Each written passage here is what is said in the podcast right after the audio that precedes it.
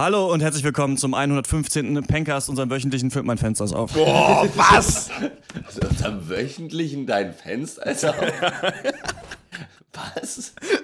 Ich dachte, wir machen einen Film- und Serien-Podcast. Da bin ich auch nicht vorbereitet. Ich hab meins nur auf Kipp.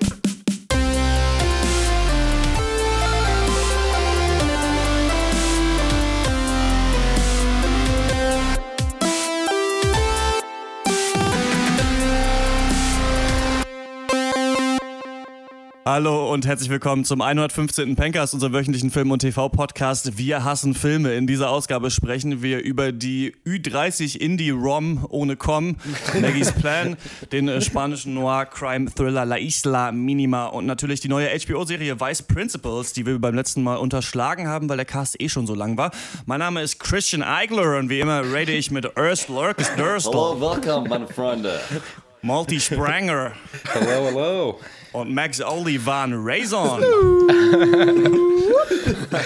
so, ich bin in Bayreuth. Äh, morgen Hört mündliche man. Prüfung, muss gleich noch in die Bib und lernen. Ja, äh, ich habe das Handy, äh, das Handy, das Mikrofon hier mal so in der Hand, wie Max Olivan das halt immer.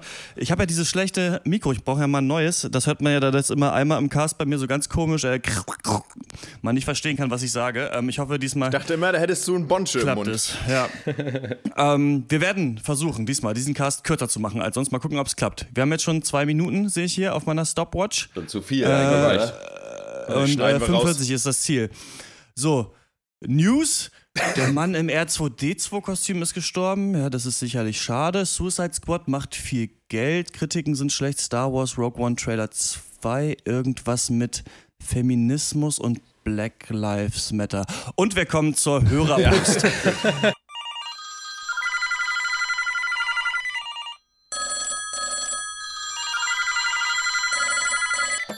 Ja, schönen guten Tag, Dr. Peng, Kundenservice, Betreuungsstelle. Wie kann ich Ihnen helfen? Die Dr. Peng Hörerpost. Ihr schreibt, wir lesen. Ähm, Steffi hat äh, uns geschrieben und gefragt, wie sehr orientiert ihr euch eigentlich an anderen äh, Filmfestivals als den Oscars? Ich meine jetzt nicht unbedingt nur Cannes oder so, sondern auch zum Beispiel Fantasy Filmfest oder so. Da gibt es ja auch immer Indie-Perlen en masse. Ja, da können wir sagen, fast gar nicht orientieren wir uns an denen. Aber das liegt auch daran, Nämlich, dass wir so langsam immer jetzt Kontakt mit Filmfilmen aufnehmen und so weiter. Und wir machen das ja nicht irgendwie hauptberuflich. Ich meine, die meisten Leute oder viele, die einen äh, Film- und Serienpodcast machen, sind tatsächlich auch hauptberuflich dann äh, Film- und Serienrezensenten und äh, werden dann eingeladen und so weiter. Bei uns, äh, manchmal hätte man, glaube ich, gar nicht die Zeit. Ich weiß auch nicht, ich war ich schon mal überhaupt auf einem Filmfestival? Ich glaube ja. Wie sieht's bei euch aus? Habt ihr manchmal, guckt ihr mal so was bei so beim Fantasy Filmfest und so am Start ist? Nee, oder?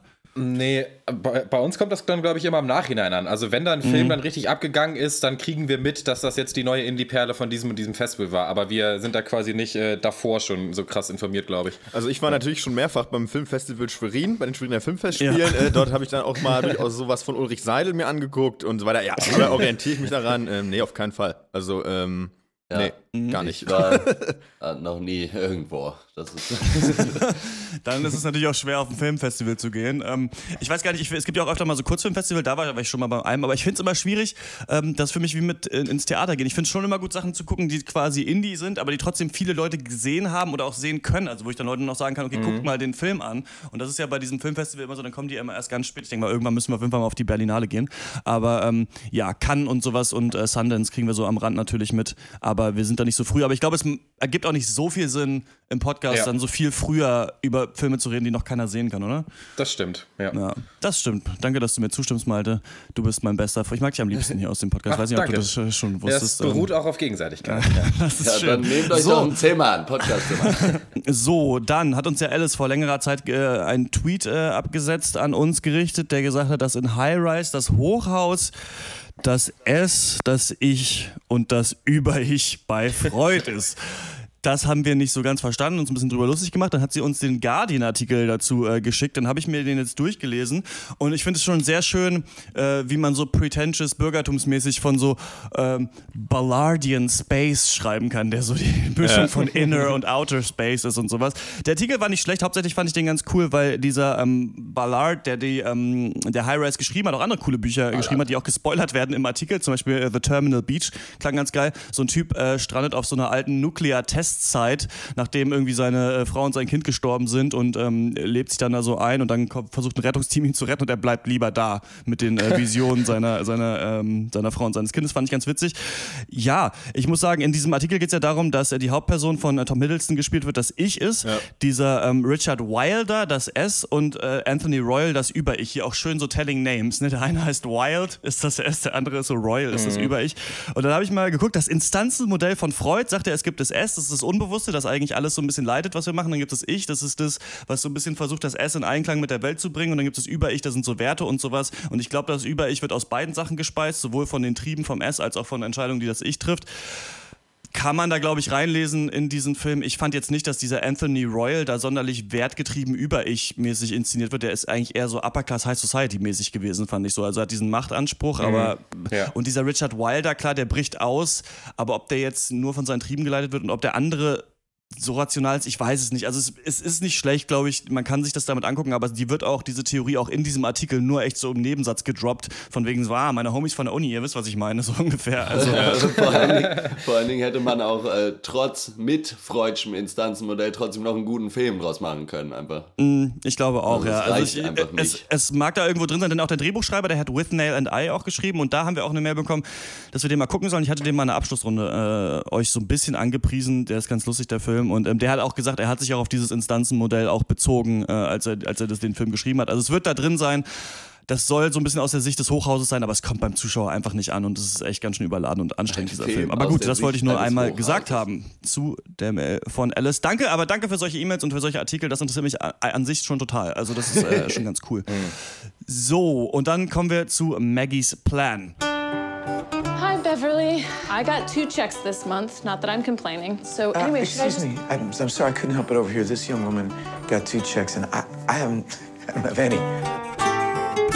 You know John Harding. He's one of the bad boys of fictocritical anthropology. His wife, apparently she's some sort of monster. Wanted to return your book. And again, I have heard myself described as a psychotic bitch, but I think I'm actually pretty nice. You know, I'm curious about you. What aspect of me? Every aspect of you. What does his wife think about that? She doesn't know about it. I think their marriage like fell apart and now he's trapped in it. I don't want to be married to Georgette anymore. I'm in love with you. Do you want to hear your horoscope? No. Maggie's Plan ist der neue Film von Woody Allen, in dem. Nee, warte mal. Nee, Maggie's Plan ist der neue Film von Noah Baumbach mit Greta. Nee, warte mal. Re Rebecca Miller? Eine Frau, die einen Film. Ah, okay. Maggie's Plan ist der neue Film von Rebecca Miller, bekannt für Gassenhauer wie Angela und der Engel, The Ballad of Jack and Rose und natürlich Pippa Lee, fragt mich nicht.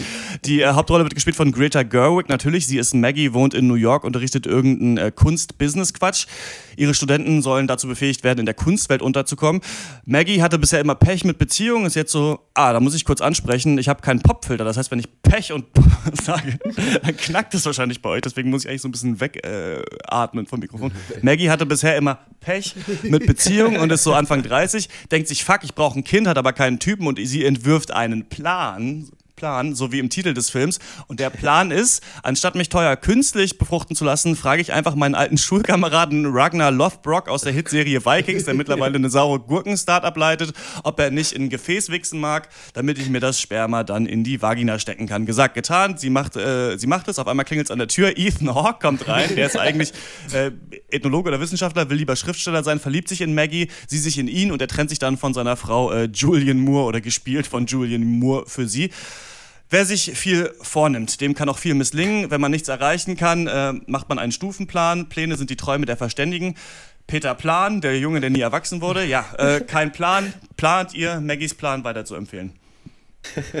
Scheiß erstmal auf Maggies Plan. Was ich wissen will, ist, was war der Plan von der Regisseurin, von Rebecca Miller? Das ist hier die Frage und auch mein großes Problem mit diesem Film, weil der total schizophren ist. Er möchte halt einerseits so locker leichte Indie-Romanze sein, andererseits so total kompliziertes, ernstes Personendrama. Und ich meine, versteht mich nicht falsch, natürlich kann man das verbinden. Der Film muss nicht das eine oder das andere sein. Aber diese Verbindung verkackt er, weil er es eben nicht verbindet, sondern der Film spielt dann in so einem ganz komischen Zwischenraum, halt zwischen Limbus. eben so einer Indie-Rom-Com, der aber der Charme und vor allem der Humor fehlt und eben einem Drama, das aber so wacky und blöde ist, dass man eben es halt auch nicht richtig ernst nehmen kann. In einem liminalen Raum vielleicht, in einem äh, Baudrillianian Space könnte er spielen. Das ist durchaus möglich. Ja, bei mir ist bei diesem Film einfach die Frage, was die Absicht war. Also wenn die Absicht war, einfach konsequent zu zeigen, wie nervig und scheiße Woody Allen Charaktere im wirklichen Leben wären, dann äh, Hut ab, sehr gut gelungen. Aber wenn ich diese, also irgendwen von diesen Personen in irgendeiner Art und Weise irgendwie gut oder toll finden soll, dann haben wir ein Problem, Maggies Plan und ich. Weil, also, was sind denn das für Leute? Die sind alle so anstrengend und nervig, keine Ahnung. Aber gut, Ethan Hawke macht seine Sache sehr gut, weil also ja. dieser nervige Typ, den so zu spielen, habe ich von ihm so noch nicht gesehen, war gut. Ich fand mhm. Greta Gerwig auch gut. Ich fand eigentlich alle Schauspielleistungen okay. Aber der Film, äh, ja, keine Ahnung, was das soll. Ich weiß auch nicht, wer hat sich überlegt, dass äh, Julian Moore eine Dänin spielt, die kein Englisch kann und so einen völlig komischen Akzent hat. Völlig unklare Entscheidung, ja. Weiß ich nicht, was das soll. Mhm. Wer sich das ausgedacht hat, äh, darf für eine Stunde auf die stille Treppe auf jeden Fall. Und äh, geilstes Writing Award 2016 geht auf jeden Fall an ein Mensch soll etwas nicht rausfinden. Würde er eigentlich auch nie. Dann ist er zufällig bei zwei Leuten, die er nur so halb kennt und der, die eine Person ist besoffen und sagt es aus Versehen. So, was ist das denn bitte? So, keine Ahnung, so, geh zurück in, weiß nicht, leg den Kugelschreiber beiseite, wir lassen das. So, das also das ging gar nicht und sowas passiert hier ständig es ist einfach so ein Nullfilm oder so, keine Ahnung. Ich muss mir das auch nicht mehr angucken, wie irgendwelche quirky, reichen, viel zu reichen, intellektuellen 30-Jährigen in New York mit den großen Problemen des Lebens wresteln, während sie in ihrer geil, in ihrem geilen Apartment sitzen und Bücher schreiben. So, äh, nee, mhm. keine Ahnung. Braucht, diesen Film braucht kein Mensch. Ja, Maggies Plan äh, gibt es ja schon auch auf iTunes anzuschauen, schon seit längerer Zeit. Deswegen kann ich sagen, dass ich beim ersten Mal angucken eingepennt bin nach 30 Minuten. ähm, mit äh, Freunden geguckt, schon eingeknackt und dann am Ende wieder aufgewacht, als der Film zu Ende war. habe ich natürlich am nächsten Tag nochmal äh, nachgeholt. Die Grundidee von Maggies Plan ist nicht ganz so schlecht, finde ich, ist aber natürlich auch schon so ein bisschen da gewesen, dass eine Frau sich äh, künstlich befruchten lässt und sich dann verliebt in jemanden. Ähm, ich fand den Charakter von Greta Gerwig, der war ein bisschen interessant.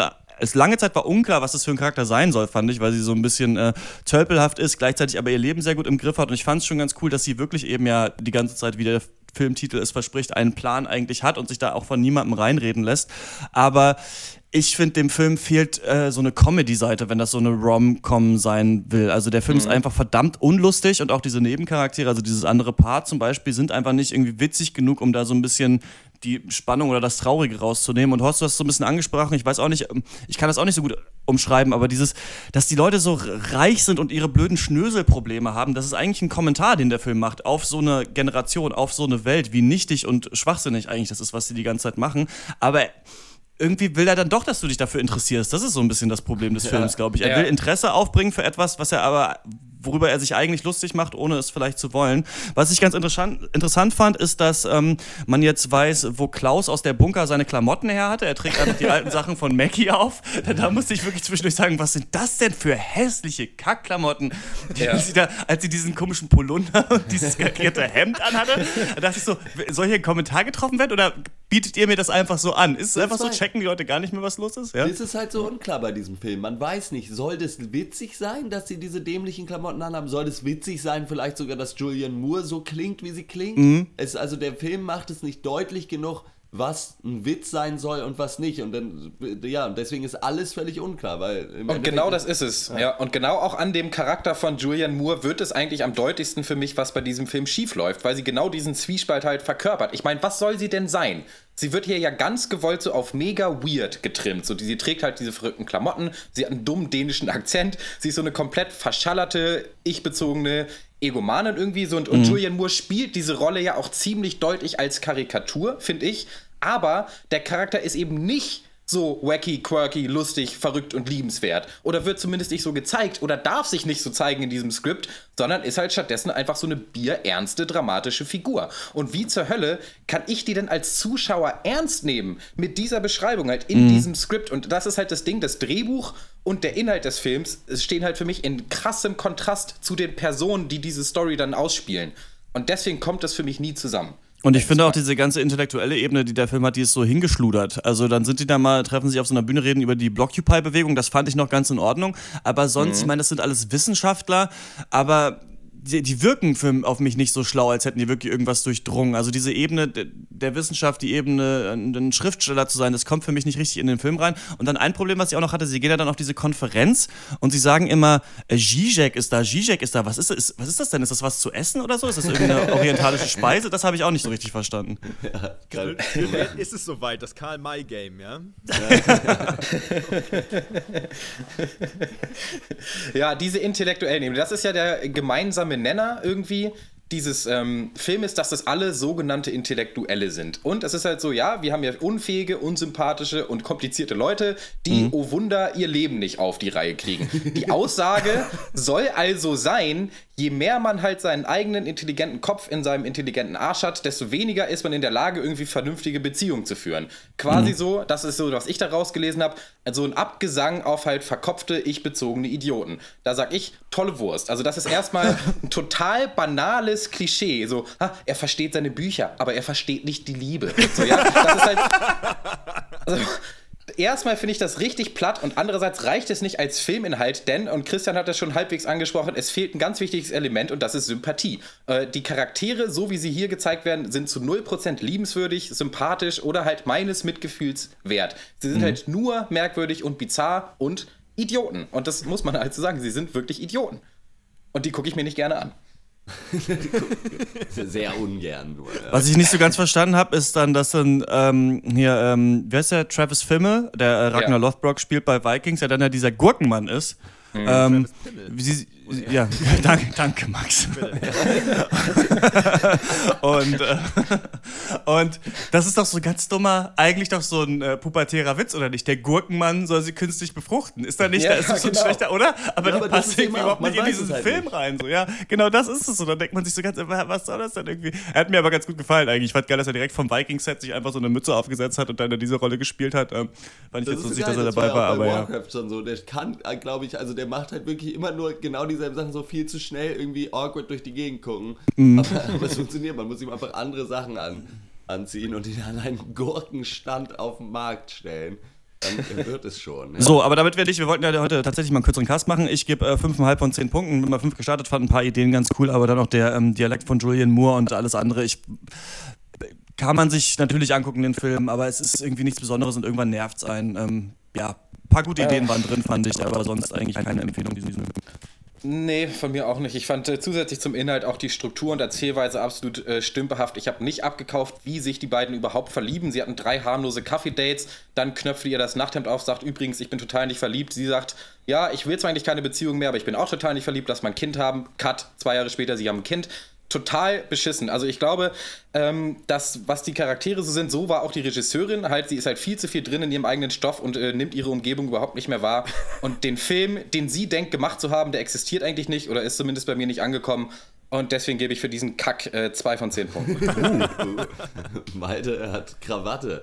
Ja, äh, schön. Äh, ja, es ist nicht kein sonderlich guter Film. Er nimmt sich auch dann teilweise nicht die Zeit. Also gerade diese Love Story an sich, so dass sich die beiden verlieben, dafür ist auch nicht genug Zeit. Das passiert alles so abrupt, so schnell, weil dieser Film erstmal irgendwie eine Dreiviertelstunde braucht, um überhaupt bei dieser Prämisse anzukommen. So was man im Trailer schon weiß, dass sie versucht, äh, die beiden dann doch wieder zusammenzufinden, äh, zu kriegen. So dann ist schon eine Dreiviertelstunde rum. Äh, und es geht alles sehr schnell und irgendwie, ja, aber Gott sei Dank war der Film nicht länger, so, also versteht mich nicht falsch, ich brauche nicht den Director's Cut noch.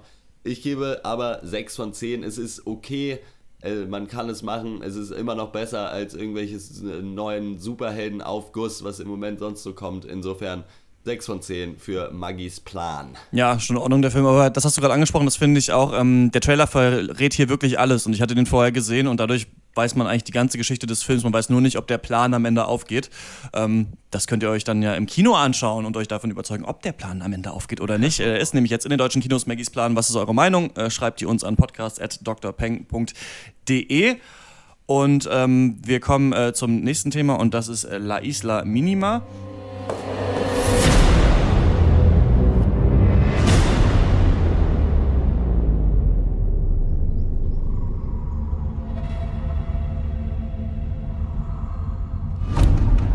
17 Jahre alt.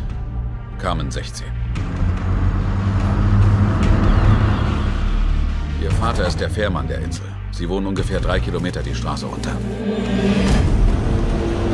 In der Nacht sind sie vom Jahrmarkt zurückgekommen. Eine Nachbarin hat beobachtet, wie sie in ein Auto gestiegen sind. Seitdem hat sie keiner mehr gesehen. Dieser Ort verschlingt die Menschen. An einem Tag bist du noch da, dann bist du plötzlich verschwunden. Wer war das? Ich weiß es nicht. Marshland, ähm, ja, hat einen Haufen spanischer Filmpreise angehäuft, so bester Film, bester Hauptdarsteller, ja, ganz, ganz nette Sache. Und dann, wie immer, wie es so ist, äh, prämierte Filme, kommen bei uns in Cast, das ist klar. Nichts geringer. Und ähm, mal gucken, ob er auch Marshland den Preis vom, äh, einen Preis bei uns gewinnen kann. Vielleicht einen Blumentopf. Naja, und äh, los geht's im Crime Noir Thriller Marshland, Deutsch La Isla Minima, Mörderland. Befinden wir uns im, im Marsch- bzw. Mörderland des Guadalquivir. Ähm, dort treibt sich der Mörder zweier junger Frauen herum. Und äh, ja, auf den Fall angesetzt werden die ungleichen Polizisten. sie kommen aus Spanien, ihr wisst es, wie sie heißen, Juan und Pedro. Der eine, der eine ist ein junger Cop aus Madrid mit einer schwierigen Vergangenheit. Der andere, und ja, sein Roughneck-Kollege Pedro hat aber auch eine schwierige Vergangenheit. wie, so, wie, wie unerwartet in einem Crime-Noir-Thriller. Ähm, ja, beide haben natürlich Probleme, anfangs sich mit dieser Partnerschaft abzufinden, aber die Lösung des Falls schweißt sie aber immerhin temporär so ein bisschen zusammen. Und ja, dabei treffen sie dann im Mörderland des Guadalquivir, wie so häufig in dieser Art Film, auf eine verschlossene Provinzgemeinde, die die Dinge eigentlich so auf ihre Weise regeln will, nämlich gar nicht. Und ähm, ja, das ist soweit zum Film. Ähm, ja, sieht voll aus wie True Detective. Können die Spanier keine eigenen Filme machen? Ähm, Marschland oder Arschland? Wie sieht's aus bei euch? ja, ähm, komplettes Gegenstück zu Maggie's Plan, muss ich sagen. Damit meine ich nicht das Genre, sondern ähm, die Machart. Und damit werfe ich jetzt auch offiziell den Mantel des Hates in die Ecke und sage, Isla Minima, aka Marschland, ist für mich ein ziemlich genialer Film. Ähm, was hat Wolfgang Schmidt Junior nochmal gesagt auf Twitter? Irgendwie ganz banaler Thriller, der nichts zu sagen hat oder so. Ich finde, das ja. kann man so sehen. Der Film macht wirklich sehr wenig Neues, aber es ist auch eine äh, echt eine zynische Sichtweise auf die Dinge. Weil für mich ist ein Film nicht immer nur dann interessant, wenn er sich halt irgendeine Philosophie oder einen moralischen Diskurs zu eigen macht und ja. irgendeine große Aussage treffen will. Isla Minima macht was anderes, wovon ich persönlich riesiger Fan bin. Er zeigt die Kunst, eine gute Geschichte perfekt zu erzählen und dabei alle Mittel, die ihm dabei zur Verfügung stehen, voll auszuschöpfen. Nicht mehr und nicht weniger. Und das ist natürlich nicht mega anspruchsvoll, aber ich gucke mir hundertmal lieber einen Film an, der vielleicht nicht anspruchsvoll ist, aber genau weiß, was er will und das dann auch macht, als ein Film, der halt an seinem eigenen komischen Anspruch dann zugrunde geht. Und deswegen fand ich Isa Minima unglaublich gelungen. Ja, ja. ich finde auch, ähm, ich kann das nur so unterschreiben, weil der Film räumt handwerklich alles ab, was man mitnehmen kann, finde ich. Also ich ja. finde, das fängt an ja. bei der Kameraarbeit, die Bildsprache ist wirklich toll. Äh, du kannst den Ton ausmachen, die trotzdem angucken, das ist schon mal herrlich. Ähm, interessant mhm. ist ja, der ist ja auch 2014 rausgekommen wie True Detective. Ich habe das angesprochen, weil äh, der auch so grünstichig ist. Also ja, der hat ja, so eine ja. ähnliche, ähnliche äh, Farbgebung ähm, und die Shots wirken ähnlich und es ist auch so eine ähnliche Stimmung. Das ist ganz interessant, ganz eigenartig, dass die so zeitgleich rausgekommen sind. Ähm, ja, aber, aber ja, ist, ist ja auch wirklich ein bisschen ähnlich. Aber er, wir haben auch ne, dieses ähnliche Setting mit diesen zwei Cops. Und ich finde, meine Kritik am Film ist eher, also nach, neben der handwerklichen Seite, die ja wirklich top ist, ist eher, dass ich finde, dass er ein bisschen zu sehr dahin trabt, ist mir ein bisschen zu gemächlich. Mir fehlen zwischendurch, sag ich mal, so ein paar lokale Maxima, um ein bisschen mathematisch zu werden. Ähm, die mich so ein bisschen, äh, äh, die mich da wieder so ein bisschen mehr, die mir so ein bisschen dem Ganzen so ein bisschen Schwung geben. Denn ich finde, dass der Film schon sehr ja wirklich ja gemächlich vor sich hin, äh, äh, äh sag ich mal, äh, äh, sich treibt. Ähm, trotzdem ist das alles so gut. Also ja, es, ja. Ist, es, ist, ich kann da, also der Film ist einfach wirklich, das ist einfach wirklich ein schöner Film und ich stimme da genau mit überein. Es muss nicht immer für alles einen philosophischen Überbau geben. Man kann mhm. sich auch manchmal einfach eine gute, gut erzählte Crime Story angucken und dabei eine gute Zeit haben. Und das ist einfach wirklich hochwertige Unterhaltung. Und darum geht's das ich reicht finde, ja auch mal einfach. Ne? Ich finde auch gar nicht, dass er so banal wirklich ist. Also es ist schon, mhm. finde ich, so ein bisschen die gesellschaftspolitische Ebene vielleicht auch drin, dass halt im Endeffekt der Böse auch nur durch die sozialen Gegebenheiten und die Arbeitslosigkeit und Armut in der Region quasi seine Schiene so fahren kann, wie er sie fährt und so. Da wird nicht so drauf rumgeritten, aber es ist da schon auch irgendwie drin. Man ja, aber man, also ich finde das schon, also was äh, Wolfgang Schmidt Junior zum Beispiel gesagt hat, schon auch berechtigt, weil dieser Film macht sehr wenig falsch, äh, aber er macht eben auch ja, es ist nicht so richtig, er geht kein Risiko ein, also wirklich gar nicht. Mhm. Es ist so ein bisschen der Bausatz Crime Noir Thriller, der ist hervorragend zusammengebaut. Ja. Äh, wirklich hervorragend. Also die Atmosphäre, die Ästhetik gefällt mir sehr gut. Diese beiden abgehalfterten Typen mit so viel Furche im Gesicht, dass man die Augen nicht mehr sieht und äh, irgendwie auf 100 Minuten gefühlt 700 Zigaretten rauchen. So Ja. äh, funktioniert, finde ich top. Aber es könnte auch, also der Film könnte, Ja. wenn er noch ein bisschen was dazu hätte, könnte der so richtig, richtig geil sein. Und so ist es leider eigentlich einfach nur ein sehr guter Film. Aber es könnte ein genialer Film sein. Und Mhm. äh, das ist äh, Kritik, also meckern auf hohem Niveau. Äh, es ist, ja, schon, den kann man auf jeden Fall empfehlen. Guten Gewissens ist ein Top-Film. Aber er könnte noch besser sein. Das ist eigentlich Ja. so meine Es, Kritik. ich würde auch sagen, der, der Film hat ja nicht überhaupt keinen Subtext. Das Ding ist nur, dass der Subtext nicht, auch nicht neu ist, so wie alles an diesem Ja, Film halt nicht das- neu ist. ja. Es ist halt so ein bisschen so diese menschliche Schlechtheit, die wir vielleicht so in Sicario schon mal hatten, da hat mich das dran erinnert. Oder halt dieses Ding, dass deine Umstände dich dazu zwingen, jemand zu Ja. sein, der du gar nicht sein willst. Und das ist halt, ja, diesen Subtext, den gibt es in diesem Genre seit Menschen gedenken, Ja. aber er wird halt mega konsequent durchgezogen. Denn dieses, deine Umstände definieren dich, dieser Gedanke, der erklärt alles in diesem Film. Also erstmal die Mädchen, die Mordopfer, die halt weg wollen aus diesem Scheißleben in diesem hinterwälterischen Hinterland. Dann die, der Vater der beiden Opfer, der seinen Töchtern dann das Geld abzockt. Ähm, die, die Heroinschmuggler, die da ihr Unwesen treiben. Aber eben auch diese Cops. Der eine hat ja dann noch so diese Diktaturvergangenheit ähm, unter Ja. Franco. Äh, und auch der wird halt so genau in dieses Schema ähm, eingepasst, halt eben deine Umstände definieren dich. Und das ist auch, das muss nicht neu sein, wenn man es halt sehr, sehr gut umsetzt. Und genauso ist es hier. Und äh, genauso ist es bei diesen beiden Hauptcharakteren. Der Film schafft es genial, die in den ersten fünf Minuten sofort zu charakterisieren. Und da muss man auch wieder sagen, die Charaktere, die bewegen sich natürlich innerhalb dieser Klischees von diesen Cops in diesen Filmen. Ja. Ja. Aber sie füllen sie nicht komplett aus, sondern sie werden sehr gut und sehr frisch neu aufcharakterisiert. Und durch relativ kleine Details wird ihnen dann auch noch Tiefe gegeben. Eben diese Franco-Vergangenheit, ähm, dass der eine Typ noch seine Frau zu Hause hat und die beständig anruft und eine Tochter. Das spielt keine Rolle für den Plot, aber es ist drin. Und dadurch sind die Charaktere besser, als sie eigentlich sein Ja. dürften.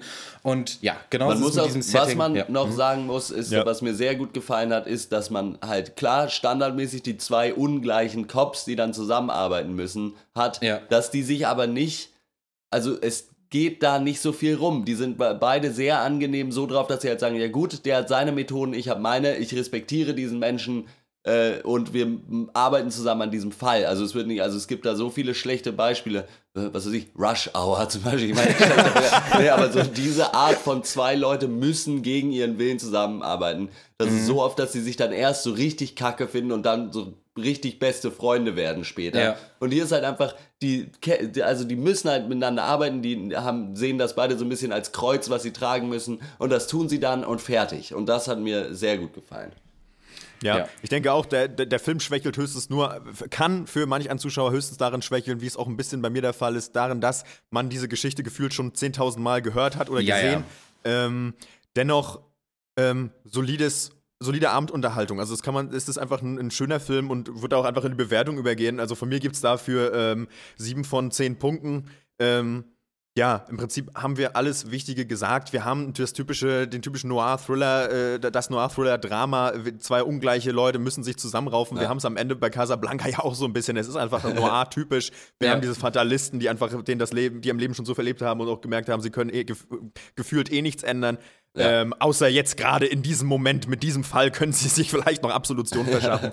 ähm, ja, und wenn man das mag, dann ist man hier sehr gut bedient. Ja. Also Auf jeden Fall. Ich finde, es liegt ein unglaublicher Charme für mich in dieser Art Kriminalfilm, in denen es noch auf diese ganz ehrliche Polizeiarbeit ankommt, in dem man sich von einem Hinweis zum nächsten durchhangeln muss, irgendwie komische äh, Sachen anwenden muss, komische Vorgehensweisen und nicht einfach nur ähm, im Internet irgendwie was checkt. Also, wie, es hat mich erinnert Ja. an so Sachen wie halt True Detective äh, erste Staffel, aber auch wie so ähm, Girl with the Dragon Tattoo. Da ist das genauso. Das ist halt ein richtig äh, klassischer, aber sehr gut erzählter Kriminalfall. Und was es für mich noch besser macht als ein 7 von 10 Punkte Film, ist, äh, wie das Setting hier ausgeschöpft wird, äh, ausgeschöpft wird. Diese Verschwiegenheit dieses Umfeldes, diese engmaschige Community, für mich perfekt dargestellt durch ganz viele kleine Nebenrollen, die äh, zusammen ganz, ein großes Ja. Ganzes ergeben. Äh, fand ich herrlich. Äh, ich gebe äh, 8 von 10 Punkte für Isla Minima. Ja, da siedle ich mich genau in die Mitte mit siebeneinhalb von zehn Punkten. Äh, ja, Wie gesagt, auch allein für die Bilder lohnt es sich. Macht Lust auf more. Wenn ihr La Isla Minima gesehen schön, habt, dann schreibt uns doch eine E-Mail. drpencast.drpeng.de Könnt ihr uns gerne schreiben. Wir diskutieren jede Meinung, ob ihr es gut fandet, ob ihr es schlecht fandet oder was auch immer. Schreibt uns gerne. Und wir kommen zum nächsten Thema und das ist Vice Principles.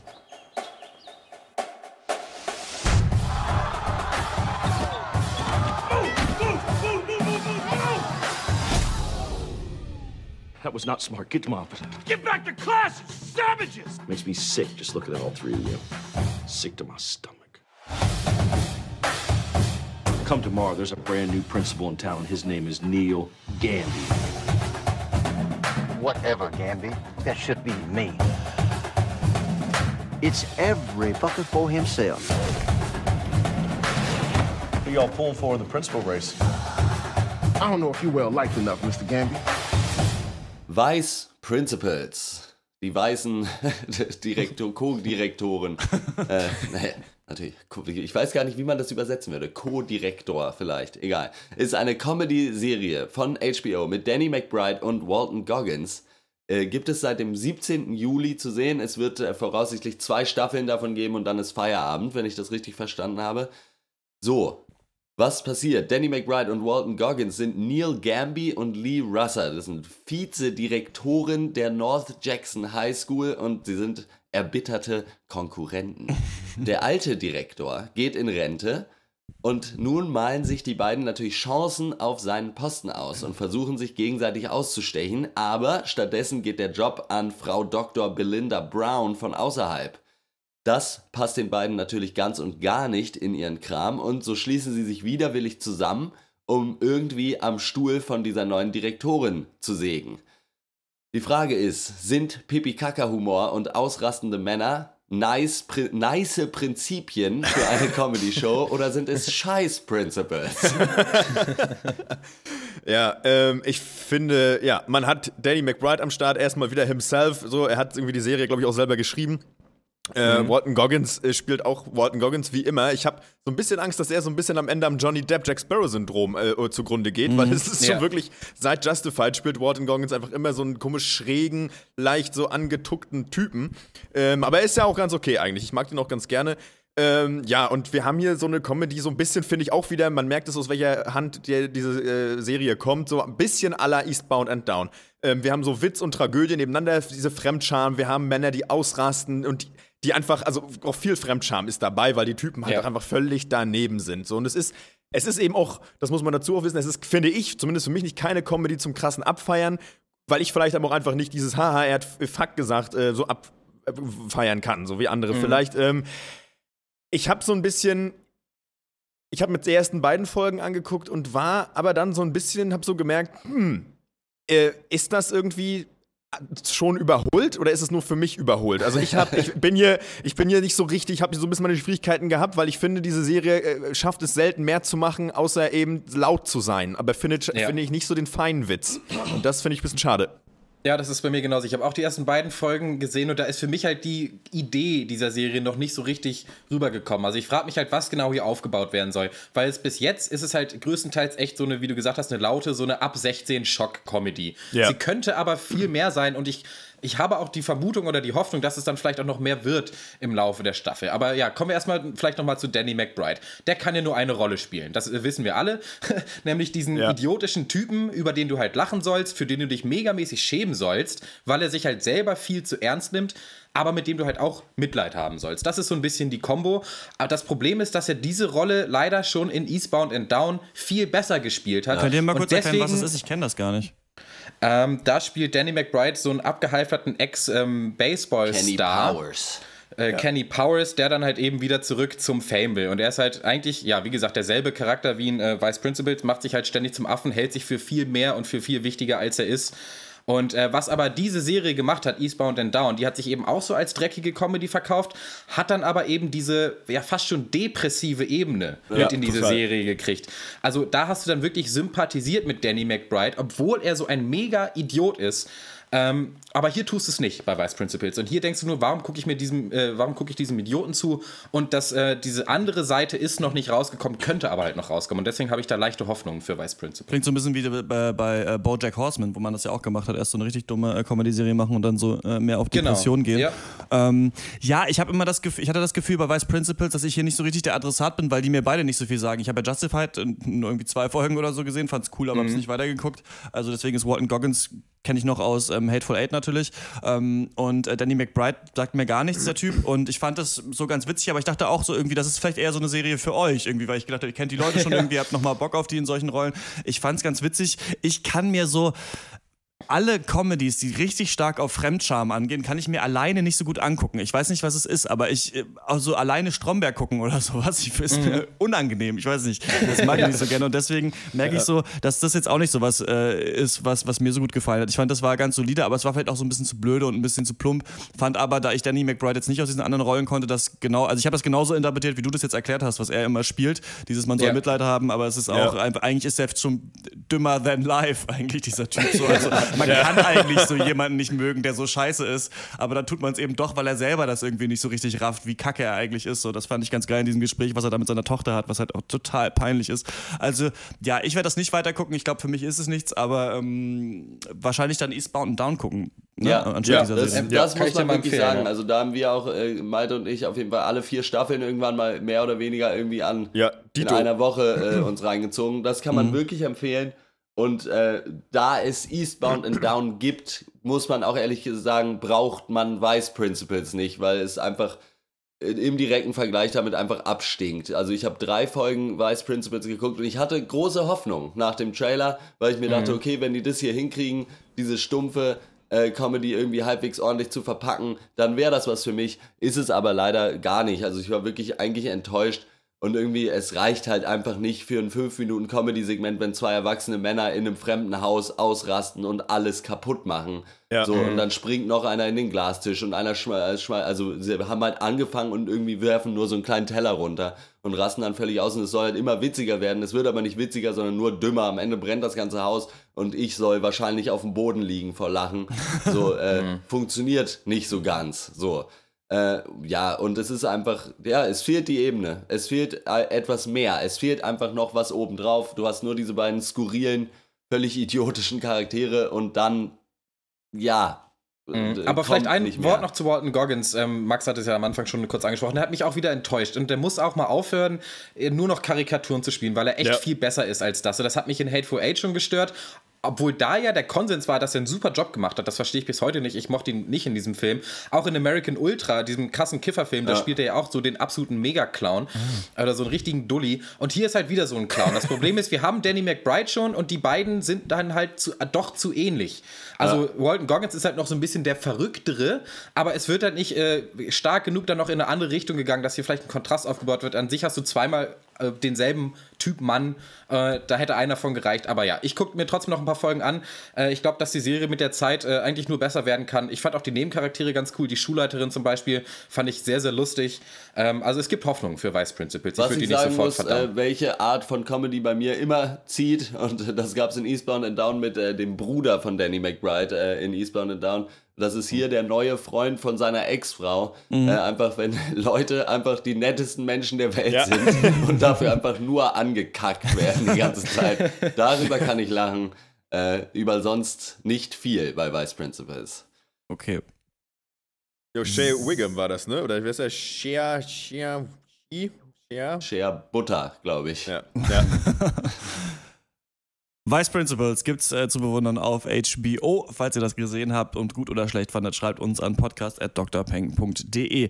Okay, und dann kommen wir zur Abschlussrunde. Einmal habe ich ähm, alle fünf Folgen, die es jetzt, glaube ich, gibt, von The Night Of auch gesehen. Ähm, Malte, du ja auch. Und ich würde sagen, da Ja. wir das beide ja wahrscheinlich fertig gucken werden, machen wir einfach nochmal ein extra Segment, wenn die Serie durch ist, oder? Und reden nochmal darüber, Ja. wie uns das gefallen hat. Ich finde es äh, immer noch stark. Es ist ein bisschen mehr in so Richtung Karikatur Breaking Bad abgerutscht, auf so eine Art, finde ich. Aber ähm, finde ich auch in Ordnung. Man muss mal schauen. Ich glaube, äh, hier wird sich das zeigen dann im Finale, wie sie diesen Fall aufdröseln. Ich habe da aber noch Hoffnung, ähm, weil mir die schauspielerische Leistung eigentlich von allen Beteiligten immer noch gut gefällt und auch die Stimmung der Serie.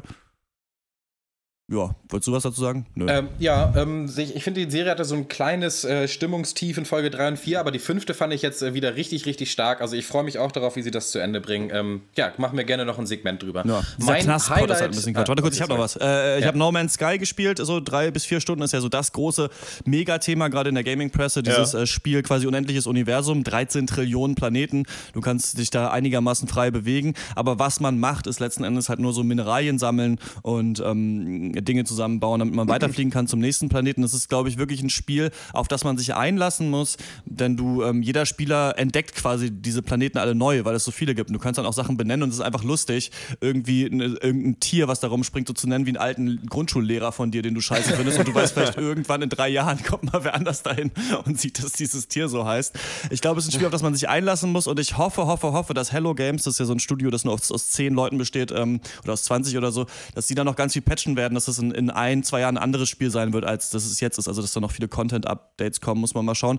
Trotzdem ist es wirklich was, das hat man so noch nie gespielt. Also, wenn man sich da einlassen kann, vielleicht am Anfang nur für so acht Stunden, dann, wird's, dann wiederholt es sich natürlich stark, ähm, ist es wirklich toll. Also, da einfach mit seinem Raumschiff auf einem kompletten Planeten äh, fliegen zu können und ohne Ladezeiten ins Weltall ist schon ganz geil. Ähm, genau, das ist meine Meinung zu äh, No Man's Sky. Und da würden wir, würde ich, Horst, falls du das auch mal spielen kannst auf dem PC, äh, finde ich, könnten wir da mal auf Duty zu machen und ja, mal länger drüber reden. Ich habe nee, mir das schon äh, geholt. Das Problem ist, dass äh, der Launch auf dem PC äh, eine absolute war, ne? Katastrophe ja. war für Hello Games. Also da äh, ne, äh, berichten so ungefähr Goodbye alle Games. Leute, dass es nicht funktioniert. Bei mir auch direkt nach dem ersten Bildschirm, wo Hello Games steht, geht es direkt wieder Tschüss, zurück Games. auf den Desktop. ja, Goodbye Games. Äh, da warten, äh, die PC-Welt wartet auf den Patch Sean von Hello Games, falls du das hörst. Sean Murray. ja. Äh, ich habe mir den Soundtrack gekauft zu der Serie Stranger Things. Der ist jetzt am Freitag äh, rausgekommen von Kyle Dixon und Michael Stein. Mhm. Ähm, es ist halt so, ja, wie in dieser Serie halt diese, ähm, diese Elektromugge. Es sollte mein Highlight werden dieser Woche, ist es aber leider nicht. Ähm, ich hätte mir gewünscht, dass halt diese Melodien und dieser äh, Sound der Serie dann so ein bisschen an den ganze Lieder verpackt wird. Stattdessen äh, ist dieser Soundtrack sind dann halt 36 ja, Songs, die aber dann doch eher so ganz kurze Snippets sind, fast schon Soundeffektmäßig so ein bisschen wie so ein Ambience Background halt äh, Sound, ja. wie halt auch in der Serie sind. Aber es ist halt ich dachte, es wäre Musik und es ist, sind aber nur Klänge. Äh, deswegen bin ich äh, leider ein bisschen unterwältigt, aber es ist doch. Äh, also ein Score, es ist nicht schlecht, aber leider nicht das ne? Highlight, äh, das ich äh, erwartet hatte. Ja, aber wer zahlt auch noch für Musik? Wo kommst du denn her? Das ist im Jahr 2006. Ja, naja. Äh, ja, wer heutzutage Musik verkaufen will, muss im Plattenladen arbeiten, ne? Das ja, ist doch. Ja, ja, ja. Nee, ja, mein, ja ich habe kein richtiges Highlight. Ich habe äh, Expendables 3 nochmal geguckt. Oh. Ähm, ist, ist, ist echt nicht so ein Highlight, auch wenn es schön ist, mal wieder Mel Gibson zu sehen. Äh, dann habe ich aus Versehen äh, aus so ein bisschen Zwang heraus äh, Frauentausch gesehen. Ähm, ein Zitat davon: ähm, In deiner Wohnung riecht es eine vergammelt, wie eine vergammelte Stinkbombe. Fand ich schön. ähm, ja, das, das sind meine Highlights. Riecht es besser oder schlechter als eine Stinkbombe? Eine vergammelte? Ich weiß nicht, ob eine Stink, inwieweit eine, eine Stinkbombe so verderbliche Sachen in sich drin hat. Ich weiß es nicht. Dann also Buttersäure, das ist ja dann schon drüber. vergammelt. Vielleicht ein Thema vielleicht für ein Off-Duty. Horst, hast du was? Ja. Äh, ich habe nichts, ne. Alles klar, dann war es das für diese Woche. Wir hören uns wieder im 116. Pencast. Ihr findet uns natürlich auf Facebook unter facebook.com slash der Pencast. Da bleibt ihr immer auf dem Laufenden, was Pencast und Off-Duties angeht. Wir waren in dieser Woche übrigens Platz 10 der iTunes-Charts im Bereich ja. Äh, Film und TV. Und das reicht nicht. Nachdem und das wir, nur wegen euch, Freunde. Ja, und, das also. nur wegen, und nachdem wir am Morgen äh, auf Platz 60 waren. Also ich glaube, die wahrscheinlich würfeln die bei iTunes, man weiß nicht so genau. Auf jeden Fall ist die Devise, ich sage es immer wieder, ihr braucht den Cast nicht selber hören, einfach nur anmachen ist wichtig. Dann ähm, äh, auf iTunes iTunes gehen, 5-Sterne-Bewertung, egal was ihr da schreibt, das liest niemand. Hauptsache, wir haben was davon und steigen in dieser Rangliste auf. Außerdem, ähm, wenn ihr uns Feedback äh, schreiben wollt, äh, podcast.drpeng.de ist die Adresse und dann äh, diskutieren wir eure Meinung natürlich gerne hier im Cast, auch gerne mit Allusionen zu Freud und dem Über-Ich und dem S und so weiter. Äh, da können wir viel zu sagen vor allem. Ähm, wenn ihr den Cast mögt, empfehlt ihn weiter und auf Patreon könnt ihr uns unterstützen, äh, finanziell natürlich nur. Patreon.com slash der Pencast. Das war's von uns. Bis zum nächsten Mal. Ciao. Ciao. Tschüss. Wir befinden uns im Jahre 2016 nach Christus. Ganz Europa ist von wacken Reggae-Musikern besetzt.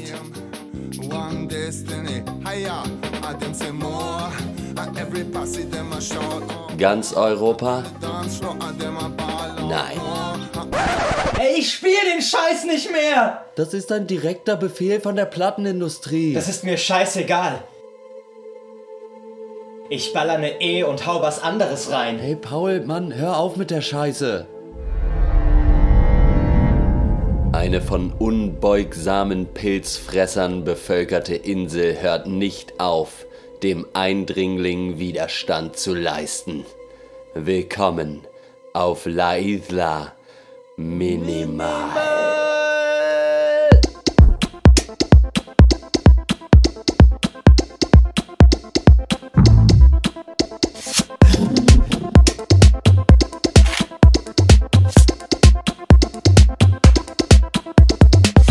Okay, dann äh, sage ich ähm, 3, 2, 1 und dann schnipsen wir beide. Und dann kann man das Schnipsen okay. aufeinander abgleichen. 3, 2, 1.